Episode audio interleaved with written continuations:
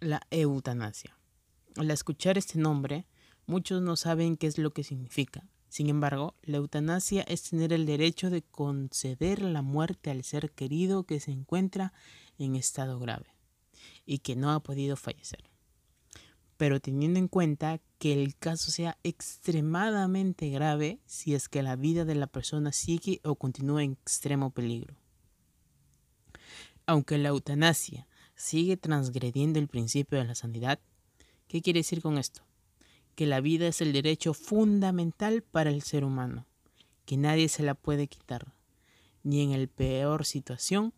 Es por ende que no se puede quitar la vida voluntariamente al ser humano, ya que posee un valor incalculable y merece un respeto absoluto.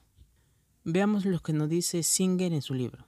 Además, está absolutamente prohibido matar intencionalmente a un paciente o dejar que un paciente muera intencionalmente y basar las decisiones relacionadas con la prolongación o acortamiento de la vida humana en consideraciones sobre su calidad o clase.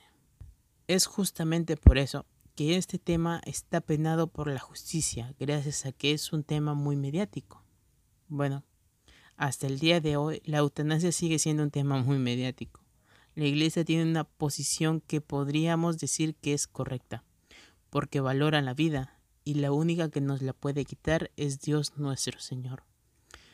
Por eso es que la Iglesia tiene como mayor condena, se podría decir, la excomulgación definitiva de la Iglesia Católica. ¿Cómo así?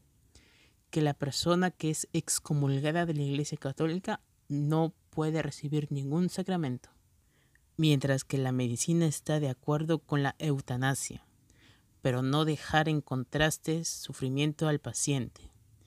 Asimismo, le conceden la opción de dejar vivir o morir al ser humano que se encuentra en situación delicada.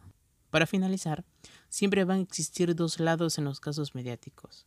Está en nosotros aceptar y tomar una buena decisión, recordando que no podemos ir en contra de la voluntad de Dios. Muchas gracias.